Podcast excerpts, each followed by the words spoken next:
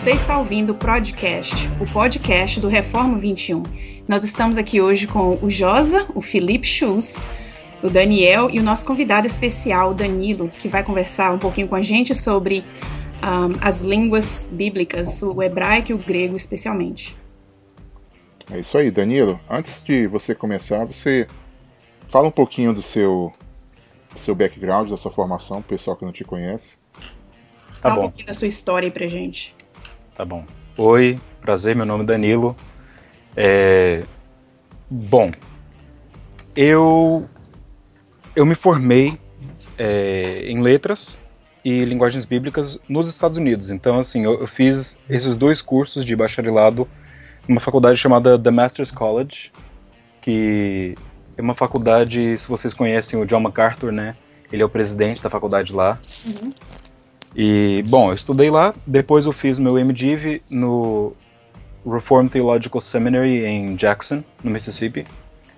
E agora eu estou aqui na Filadélfia junto com o José e a Nayara e estou eu, eu sou um candidato ao PhD em Novo Testamento. Estou estudando com o Dr. Greg Beale. Esse, esse é o meu background acadêmico, né? Uhum. É, também sou casado com uma indiana que é, nós nos conhecemos na Califórnia, na faculdade. O nome é. dela é Allison. E nós temos um filhinho e estamos esperando uma, uma filhinha em junho. Legal. E você dá aula de hebraico também no Brasil, né? Isso, eu dou aula de hebraico é, através do, do, do Centro de Pós-Graduação Andrew Jumper, do, é, do Mackenzie, né, lá em São Paulo. Uhum. Estou dando aula de hebraico. É, é um curso online. Uhum. Bom, então a gente chamou você aqui para falar sobre línguas originais. E na minha experiência de seminário, não aqui no Westminster, mas é o seminário que eu fiz em, no, no Brasil, né, eu tenho a impressão de que as línguas, assim como um pouco a história da igreja, são meio que os, os patinhos feios, os impopulares do seminário. Né? Eu vi uhum. muito aluno reclamando que tinha que aprender grego, eu vi muito aluno pois é. reclamando é. que tinha que aprender hebraico. Né? Uhum. E não porque era difícil, era porque eles realmente não queriam aprender. É. Né? E eu queria saber de você, já que você é professor, né, por que, que a gente tem que estudar isso? Né? Uhum. Qual é a importância? Bom, antes de falar por que, que nós precisamos estudar, eu acho que a gente precisa deixar bem claro. Não. Em, em primeiro lugar, não são todos que precisam aprender as linguagens bíblicas. Né? Nós não ensinamos um, um evangelho maçônico, gnóstico. Não é assim, ah, se você conhece os segredos das linguagens bíblicas, aí sim você terá um maior acesso a Deus. Não, não tem nada, tem nada a ver, não é isso não. Mas, ao mesmo tempo, quando a gente vê, olha é, na, na, Bíblia mesmo, por exemplo, em Apocalipse, capítulo 7, né, a gente vê que realmente Deus chama pessoas de todas as nações, de todas as línguas, tribos e povos. É, e ao mesmo tempo, assim, a, a pessoa que aprende as linguagens bíblicas, isso não garante que ela terá uma interpretação correta da Bíblia, né? Hum. É, não é só porque eu falo português, vocês falam português, que nós sempre nos entenderemos, né? Uhum. Eu posso dizer, por exemplo, eu acordo de manhã, olho para minha esposa e digo assim, querida, você está muito bonita hoje. Ela fala assim, como assim? Ontem estava feia? né? Então tem, tem aquele negócio assim de é, sempre existem interpretações erradas daquilo que a gente fala. Mesmo se você conhece a língua, isso não garante que você terá a interpretação correta. Mas, ao mesmo tempo, eu acho que, principalmente na, na tradição reformada, é, nós damos aquela, aquela importância às escrituras. Né? As escrituras são é, são a palavra de Deus. Então, Martinho Lutero já disse: nós não preservaremos o Evangelho por muito tempo sem as línguas originais. É, eu acho que é, é essa a questão. Nós precisamos estudar. Por quê? Porque, bom, a, a Bíblia foi escrita originalmente nos manuscritos originais em hebraico, aramaico e grego. Bom, uma coisa, por exemplo, eu eu falei isso uma vez na, na sala de aula, eu estava dando aula de pregação em Atos, e eu estava dando aula a pastores, né, e nós estávamos estudando o livro de Atos e eu vi realmente uma coisa muito interessante para aqueles pastores é, em, em, Atos capítulo 6. Nós olhamos ali no texto de Atos capítulo 6 e o que, que aparece? Os, a, a, ali em Atos 6 é a primeira vez que nós temos um problema não de fora, né, porque antes a igreja estava sendo atacada de fora pelos fariseus, os saduceus e, e até o governo, e tem todos aquele, aqueles ataques uhum. à igreja, mas aqui em Atos 6 o que acontece? Nós temos um problema interno da igreja, né? Qual que é a solução dos apóstolos? Eles dizem no versículo 4, ou, desculpa, no, no versículo 2, não é razoável que nós abandonemos a palavra de Deus para servir as mesas. Não é porque eles se achavam assim, ah, nós somos os super apóstolos, né? Nós precisamos é, ficar aqui no nosso quartinho, ninguém pode me tocar. Não, não é isso. Mas é que eles realmente o, o encargo da palavra de Deus é tão alto que eles não poderiam desperdiçar o seu tempo servindo as mesas, ajudando nesse problema interno, uhum. quando eles realmente precisavam focalizar no ensino da palavra de Deus. Uhum. E agora, nos, no, nos nossos dias, eu acho que essa é a mesma questão. Muitas vezes nós pensamos assim: bom, eu vou ser pastor, eu não vou ter tempo para estudar uh, as línguas originais, eu não vou ter tempo para é, para aprender todas as nuances do grego, do hebraico bíblico. Eu vou estar aconselhando, eu vou estar fazendo visita de cá e de lá, eu vou fazer, é, sei lá, casamentos, funerais, é, eu vou estar pregando isso e tal e aquilo. Não vou ter tempo para estudar as linguagens bíblicas. Uhum. Mas a questão realmente é que aqui, como, como nós vemos em Atos 6, a, a primazia do ministério está na palavra de Deus. Isso. Né? E é. como que você vai manter, então, esse ministério da palavra de Deus é, da, da melhor forma? Eu acho que se você tiver a oportunidade, com as linguagens bíblicas, estudando grego, estudando hebraico, e nós podemos falar de, de vários benefícios depois é, das, das linguagens bíblicas do nosso estudo. Uhum. É, então é, é, até um contrassenso a pessoa que quer ser pastor e tem preguiça de aprender grego. Exatamente. Preguiça de aprender hebraico. É. É, eu, eu acho que isso é, é ser negligente com a palavra de Deus. É, né? Isso é muito comum, em, em, pelo menos no Brasil, né? Não sei como é aqui. Bob tá é. aprendendo grego, né? Não sei se ele tem preguiça, se ele gosta. É, com certeza, assim, eu, eu, acho que nós não podemos ser preguiçosos ou negligentes com os oráculos de Deus. Uhum. Né? Especialmente os pastores. E Tá bom, mas Danilo, se, se tem um pastor por aí que não conhece uhum. grego, não conhece o hebraico, um, ele talvez ele vai ficar desanimado, porque uhum. então qual um, encorajamento pode dar uma pessoa assim que um, quer saber conhecer a palavra melhor, se uhum. as escrituras, mas não conhece as línguas? É uhum. para ele, um pastor por aí, para aprender e, e, aprofundar mais na, na palavra. Uhum. Não, assim, eu, eu, acho que, claro, como eu disse antes, né, é, nós não pregamos o evangelho maçônico, não, não, não são, não, nós não temos aqueles segredos, assim, das, das línguas originais, mas, é, mas ao mesmo tempo, se aquele pastor tiver uma oportunidade, eu acho que ele, ele deve tentar né, no máximo, a, a, a estudar as linguagens bíblicas, uhum. a aprender as linguagens bíblicas. Agora, nós não aprendemos as linguagens bíblicas como um alvo em si, né? Nós aprendemos as linguagens bíblicas para estudar a palavra de Deus. Então tem isso também. É, eu acho que é possível estudar a palavra de Deus muito bem nas, é, nas traduções que nós temos. Uhum. Né? E até mesmo você vê no, no Novo Testamento várias vezes os apóstolos e os escritores do Novo Testamento citam traduções do Antigo Testamento. Eles citam o, a tradução grega, a Septuaginta, uhum. e, e nem sempre eles citam o hebraico, né? O, e mesmo se citam o hebraico, o hebraico foi traduzido por eles mesmos ao grego. É, então até os próprios autores, é, claro que eles tinham conhecimento, mas tem a importância né, do, do original ali, né? Do, Sim. Do, do hebraico. Né? É. Eu ia até perguntar sobre isso, né? Você falou de várias traduções. Né? Uhum. Não é mais uhum. fácil eu pegar, eu pego a NVI, eu pego a Almeida, Almeida 21, pego a, a, a tradução ecumênica da Bíblia lá, a Bíblia de Jerusalém, a linguagem de hoje, coloco todos ali na minha frente, mais alguns comentários, e aí pronto. Eu não preciso mais das línguas originais. Né? Eu já tenho aqui 15 traduções em português. Se eu sei inglês, eu posso usar em inglês também para me dar uma força. E aí pronto, eu não preciso mais da língua original. Você não acha que o pastor poderia fazer isso se ele não tiver muito afim de aprender o grego?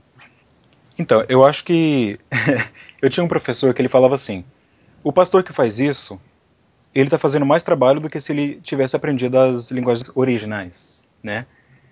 É... Por quê? Porque você está lendo a mesma passagem 15 vezes, né, com as 15 traduções diferentes, em inglês, em português, em espanhol, sei lá o quê, é, para deduzir o que, que o original dizia. Uhum. Né?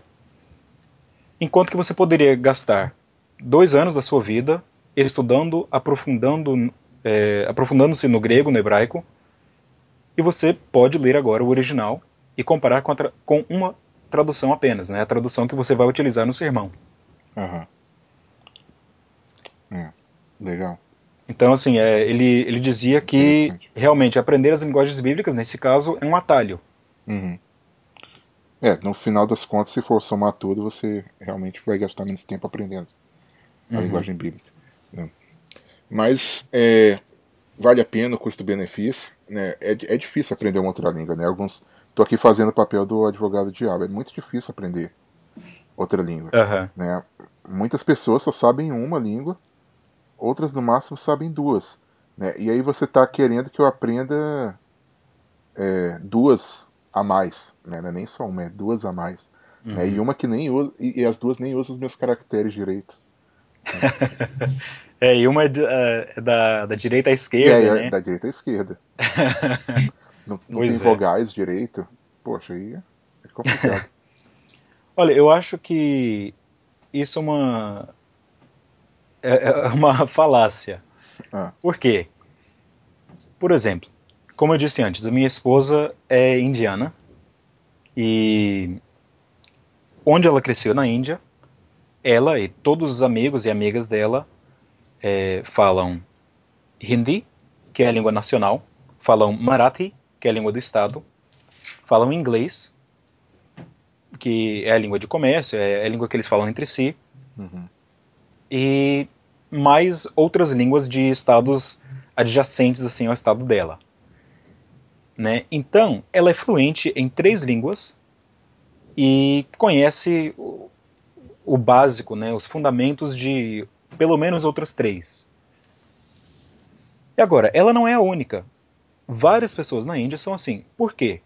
É, é porque os indianos têm um, um QI mais alto que o resto do mundo? Não, não é por causa disso é porque eles tinham a necessidade, e porque eles, é, eles tinham aquela necessidade, eles tinham também o desejo de aprender as línguas. Né? Por exemplo, eles não poderiam assistir filme se não conhecessem o Hindi, que é a língua nacional. Todos os filmes é, mais populares na Índia são mostrados em Hindi. Eles não poderiam comunicar uns com os outros se eles não conhecessem o inglês. Eles não poderiam fazer compras se não conhecessem o Marathi. Uhum. É, então, tem esse negócio da, da necessidade e também do desejo. Eu acho que é a mesma coisa com as línguas é, originais. A gente tem aquele negócio assim, ah, não, é muito difícil, então eu não posso aprender. E claro, você, se você tiver essa mentalidade de, ah, não, é muito difícil, eu não posso aprender, você realmente não vai aprender. Uhum. Né? Você precisa ter o desejo. Não tem um negócio, não existe um dom de línguas nesse sentido, né? É, várias pessoas brincam assim no seminário, ah, aquele aluno lá tem o dom de línguas, ele só, só tira 10 nas provas. É o Bob. Mais ou menos. Mas, mas não tem nada a ver. É, é, que ele tem um interesse a mais, ele gasta mais tempo, né? Então, é, é isso, você precisa ter o desejo e também gastar tempo estudando.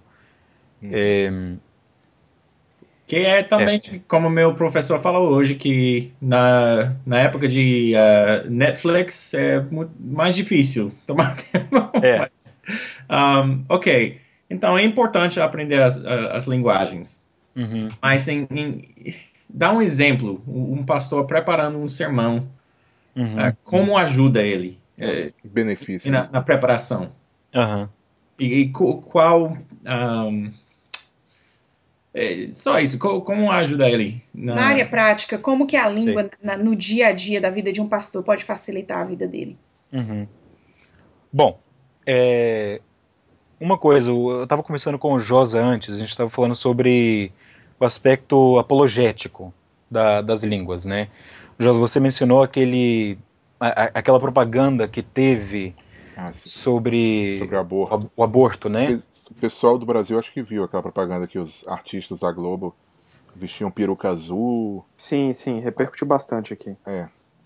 Aí falava que, que tinha uma tradução errada na Bíblia em Gênesis. Né? Eu acho que foi de Isaías 7, né? É, Isaías, diziam... Isaías é, para Mateus. É, disseram que ah, em Isaías 7 diz ali que é, não, não era a virgem conceberá, mas que era é, a menina a menina conceberá, alguma coisa assim. Uhum.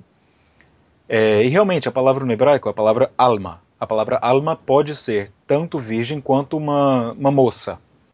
Então, aí na, naquele contexto lá, alma é, realmente significa então virgem. Por quê? Se você olhar até, por exemplo, a tradução grega que antecedeu o Novo Testamento, a tradução grega tem a palavra parthenos. E parthenos significa virgem. Então, fazendo esse estudo da, das linguagens originais e vendo até mesmo como que os judeus antigos traduziam aquela palavra lá, você vê que realmente não tem como aquela palavra significar moça, mas significa virgem. É, e, e, tem várias coisinhas pequenas, assim, às vezes as pessoas implicam né, com uma palavrinha, uma tradução aqui, outra, outra tradução ali, e dizem que ah, não, é, você está lendo as escrituras errado, mas se você tiver uma boa base nas línguas originais, isso já te ajuda em termos de apologética. Uhum. É, mas isso é só uma coisa. Outra, outro benefício, por exemplo. Uma coisa que me ajudou bastante quando eu estava começando a aprender o grego e hebraico é que eu lia bem devagar. Eu tinha cada palavra, eu olhava a palavra e pensava assim, tá, qual que é o caso gramatical dessa palavra. É, a palavra é uma palavra masculina, uma palavra feminina, como é que é, como é que eu vou traduzir. É, aí você olhava palavra por palavra e vai traduzindo assim, leva uns 10 minutos para traduzir um versículo só. Mas nesses 10 minutos, você acabou enriquecendo o seu conhecimento daquele versículo. Já no português, muitas vezes é fácil, já que você já, já conhece o português, né, você passa por cima de algumas coisas pequenas que, às vezes, com as linguagens originais, com esse estudo mais aprofundado, assim, você é, percebe é, de uma maneira melhor. Sobre essa, esse benefício, tem uma uhum. coisa que eu até gostaria de falar. Eu acho que muita gente desanima de fazer a tradução, gente que teve formação é, em grego e hebraico, justamente porque o trabalho deles é feito devagar. Né? Uhum. E aí eles pensam, ou eu não sei a língua, porque eu gasto, sei lá, meia hora para traduzir um versículo, uhum. né? ou não vale a pena passar meia hora traduzindo um versículo. Só que uhum. o que você está mostrando é justamente o contrário, né? Você é. que tem uma noção é, básica, você vai desfrutar muito mais das escrituras do que alguém que não tem esse tipo de noção. Né? É, fica como um encorajamento né, é. de quem acha que não sabe muito bem a, a língua. É, e outra coisa também, assim, é, para aqueles que, que não conhecem é, muito bem, ou que acabaram de aprender as linguagens bíblicas, né, e querem saber assim, tá, e agora? Eu aprendi, mas o que, que eu faço? Eu acho que assim, faça uma coisa assim, gaste cinco minutos cada dia com cada língua. Só. Cinco minutos, mesmo se você traduzir só duas palavras, deixa, para e vai e continua o seu dia, mas gaste cinco minutos com, com cada língua, cada dia, começando, por exemplo, em em hebraico você pode começar em Jonas, é um livro fácil. Em grego você pode começar com 1 João. Mas gastando esses 5 minutinhos, cinco minutinhos todo dia, você vai ficando mais familiarizado com o grego, com o hebraico, e ao final de, por exemplo, um mês, você vai ver que você já está traduzindo bem mais rapidamente do que antes. E não só mais rapidamente, mas você está começando a pegar o jeito, né? Da, da coisa, da tradução. É, pode falar. É um negócio que eu acho legal, e, e o reverendo Emílio não pôde estar aqui com a gente hoje, mas talvez se ele tivesse, ele poderia falar melhor do que eu, porque foi ele que fez isso. Uhum. Mas eu lembro quando ele foi pregar no livro de Eclesiastes, uhum. que talvez seja um caso clássico dessas questões de tradução, que é aquela palavra que eles traduzem para o português como vaidade. Uhum. E no hebraico tem, tem todo um sentido de pode ser, ok, pode ser vaidade também, mas tem aquela ideia de, de, de fumaça, de algo passageiro, de algo meio etéreo. Uhum. E, e é de névoa. E até de ídolos também. Isso, tem todo, tem todo um, é. um, sentido, e essa é uma das palavras principais do livro inteiro. Ela se uhum. repete o tempo inteiro, é. e, e digamos que para você entender bem o que o livro inteiro quer dizer, você entender bem essa palavra que a gente entende, que a gente traduz para o português como vaidade, é, é, é, se você só olhar de, desse lado, você, você empobrece a, a, o entendimento que, praticamente do livro inteiro. E, e, e, várias outras situações, eu lembro quando ele pregou também no livro de Ruth, que uhum. ele traduziu. Você lembra como que era, Josa? Eu não lembro. Goel. Goel. Goel. É. Que é o resgatador, é o, é o salvador, etc. Uhum. Que são palavras que às vezes você vê ali, você, você passa batido em português, e aí tá lá escrito a misericórdia de Deus, mas no original é o Hesed. É. Então, assim, é. são alguns exemplos que, que parei 30 segundos, eu e o Daniel, a gente começou a lembrar de vários exemplos de palavras que a gente lê na Bíblia como misericórdia, amor, uhum. vaidade, e você, como você falou, você passa o olho batido e é só mais uma palavra normal do português, mas é. que às vezes ter esse, esse, esse, é, é, essa questão de saber o original e ver que é, um, que é algo, às vezes, muito mais profundo uhum. do que só aquela palavra, porque não dá para o cara que está traduzindo a Bíblia, na hora que aparece uma palavra dessa, ele escrever um parágrafo inteiro para dizer o que a palavra significa. É que nem é. falar do insight do texto. Yeah. É. é. é. Até eu estava escutando um, um, sermão semana passada em Hebreus, Hebreus 1, 3. Em inglês, a Bíblia fala que uh, Jesus sustenta o universo. O, e o pastor falou: não é universo. Você pensa no universo, você pensa na lua, nas estrelas, as coisas visíveis. A palavra é panta, é tudo. Tudo visível, invisível, tudo. Então, uhum. foi bem mais profundo do que uh, o universo, sabe? Faz uma diferença muito grande. É, porque realmente a, a gente fala que cada língua tem campos semânticos diferentes. O que, é um campo semântico, né? O campo semântico é, por exemplo, esse negócio de insight, né? Insight tem um campo semântico que não cabe muito bem é, em português. É, Outra palavra, saudade, tem um campo semântico que não existe no inglês. Como é que você vai traduzir saudade por inglês? Não tem como. Não, tem uma palavra. É, você diria alguma coisa assim. É aquele sentimento que você tem quando alguma pessoa não está ali. Né? Essa seria uma tradução é, no inglês de saudade. É, e também no, no, hebraico, como vocês estavam dizendo antes, né, em Ruth, por exemplo, aparece a palavra Goel. E Goel vem do verbo Gaal, que é uma, um verbo que significa redimir. Porém, existe outro verbo para redimir no, no hebraico chamado padá. Agora, qual é a diferença entre os dois? Bom, Gaal é, é aquele redentor que também faz parte da sua família, aquele redentor que vai é, salvar a sua família da, da ruína, né? Então é uma coisa bem mais específica. Quando a gente vê, por exemplo, as leis do Levirato no Antigo Testamento, aquele redentor ali das leis do Levirato é o Goel. Já, já Padá uma coisa mais. É um, tem um campo semântico mais aberto, não é, não, é tanto, não é tão restrito quanto a palavra Gaal. Uhum. Então tem todo esse negócio e realmente esses campos semânticos dependem da cultura, né, dependem é, dependendo da língua mesmo, cada língua tem campos semânticos diferentes para palavras diferentes e eu acho que na, na hora de aprender as línguas originais é muito bom ver esses campos semânticos e depois poder explicar, né? Porque várias vezes uma palavra que será traduzida é, por duas ou três no, no português aparece apenas de uma maneira no grego ou no hebraico.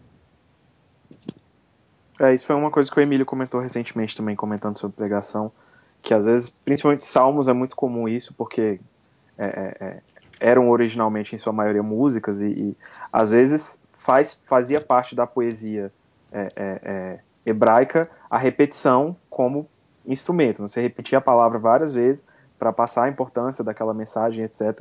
Uhum. E aí, quando você vai traduzir, e embora haja alguma, não há toda uma preocupação poética na hora de traduzir os salmos. Uhum. É, se, aí o cara assim, ah, ok, repetiu essa palavra mil vezes aqui, só que vai ficar muito feio se eu ficar repetindo. Aí pega a mesma palavra e para não repetir várias vezes, você escreve três, quatro vezes diferentes. E aí aquela. E chama Deus de burro, né? É.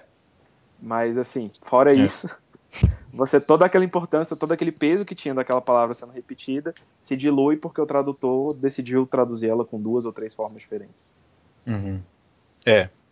Outra coisa também é que to, toda tradução é, será diferente. Né? É, não tem como ter uma tradução exata. Se fosse exata, seria na mesma língua e não seria uma tradução mais.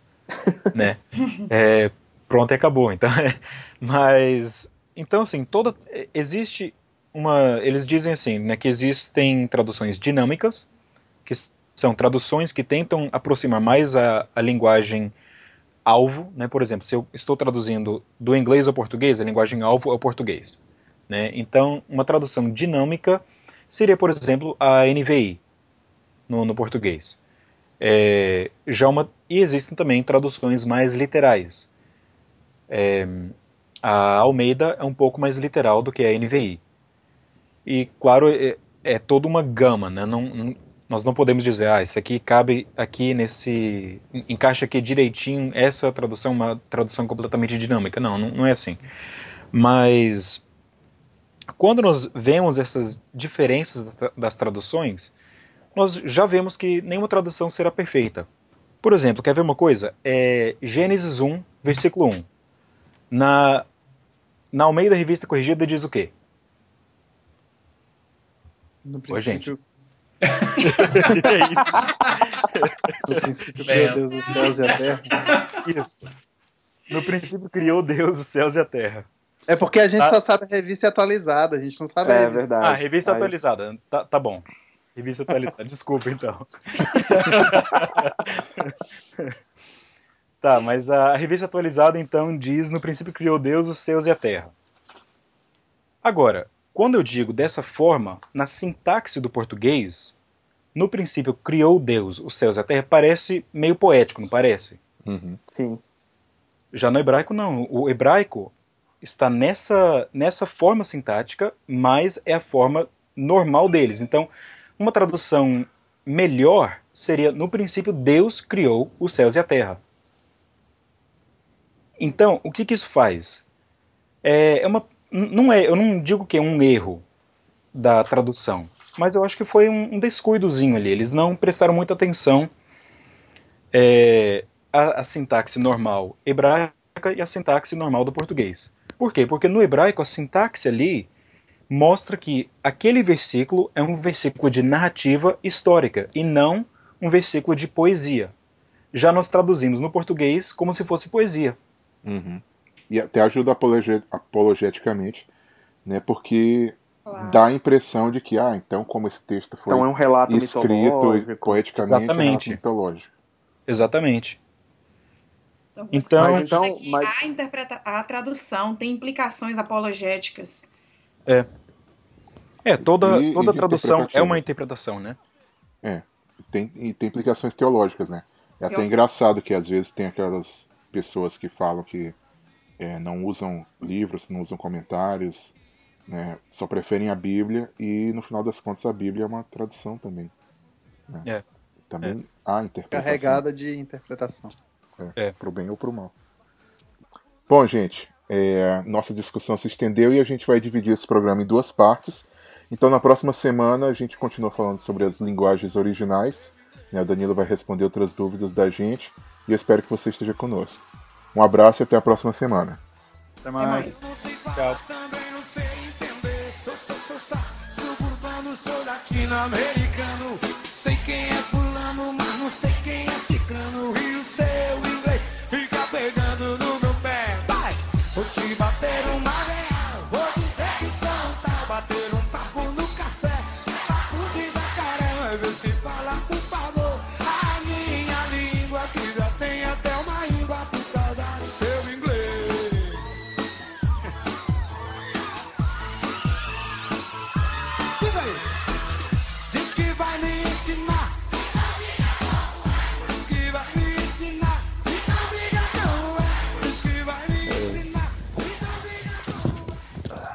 Espera só um pouquinho. Você tá olhando aí, não sabia? Não, não, não. É. Travou a língua só. Enquanto ele parou aí um pouquinho, como é que fala insight? Ele quer perguntar qual que é o insight que a, o- a língua tem na, na hora da pregação, da preparação da pregação. Você sabe que essa é uma das palavras mais difíceis né, de passar para É, português. não fala. Com o mesmo sentido. Dá pra, pode usar o insight. A gente, a gente fala insight mesmo. É, fala É. site mesmo. Ok. Assim, quando eu tô traduzindo um livro para monergismo mais profissionalmente, eu tenho que fazer algum tipo de malabarismo, né? Algum jeito de encaixar uma palavra em português lá. Mas no Mas- dia a dia a gente. Quando é, quando Fala é pro insight, site, né? a gente mantém É. insight mesmo. Site mantém. E eu esqueci de apresentar o Bob. Ok. O Bob tá aqui. Ah, Desculpa, vai lá. Oi, Bob.